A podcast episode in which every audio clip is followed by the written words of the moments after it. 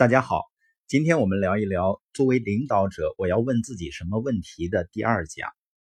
上面一讲呢被下架了，大家可以搜索公众号“悦享听书友会”，关注了以后呢，不仅有音频，而且里面呢还会有文字版。第一问呢是我是否在为自己投资？第二问是作为领导者，我是否脚踏实地？因为人性决定的。我们很容易高估自身的重要性，这就是为什么我们要不断的提醒自己要脚踏实地。一个脚踏实地的领导人呢，他有三个重要的品质。第一个呢，就是谦虚。曾经有这样的记载，在罗马帝国巅峰时期，要为一些军事统帅举行凯旋仪式，一队仪仗队穿过全罗马城，后面依次是行军军团、统帅。吹着号角的传令官，在战争中被征服和擒获的敌人。当统帅坐在战车上接受几乎是全城每一个人欢呼的时候，他的头顶上方呢是奴隶举着的象征胜利的桂冠。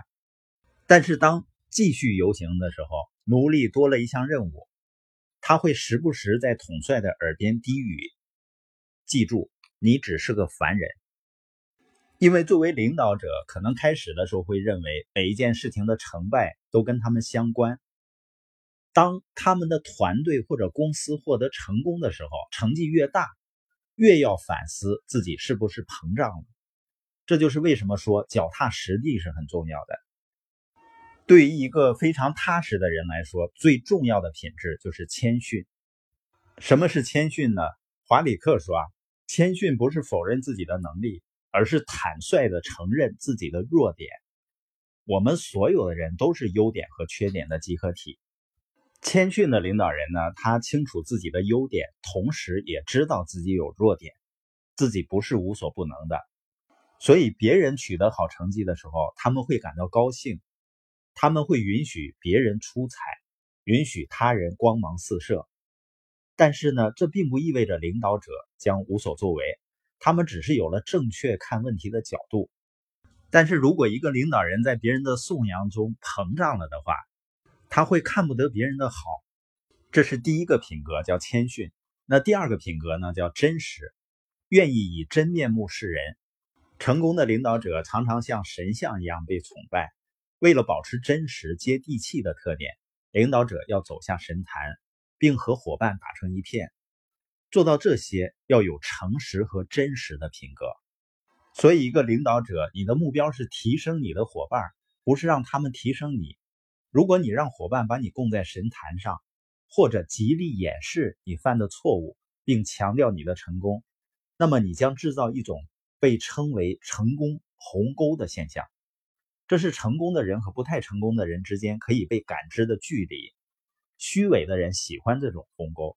来维持他们的形象，他们试图高高在上，甚至如果有可能，还会使鸿沟看起来更大。但是真实的领导者会努力弥合这种鸿沟。他们会怎么做呢？他不隐瞒缺点和失败，并利用幽默来自嘲。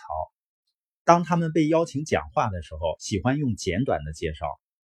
他们做的每一件事情都是不加掩饰的去做他们自己。脚踏实地的领导者，第三个品质呢，就是使命感。梦想和使命感有什么区别呢？梦想是你真的想去做的事情，你想要实现的目标；而使命呢，是你不得不去做的事情。就像越想听书友会的使命和愿景：十五年影响一亿人读书，一千个家庭实现财务自由。更简单的来说呢，我们团队领导人的使命就是帮助伙伴。摆脱压力，迈向成功。当我们把它当成使命的时候啊，我们做的事情就不是工作了，它是我们希望和喜欢去做的事情。一个有使命感的人，也可以称为是有强大动力的人。他知道为什么做。当你知道为什么时候，你就知道怎么去做了。当你知道为什么时，你就知道应该做什么。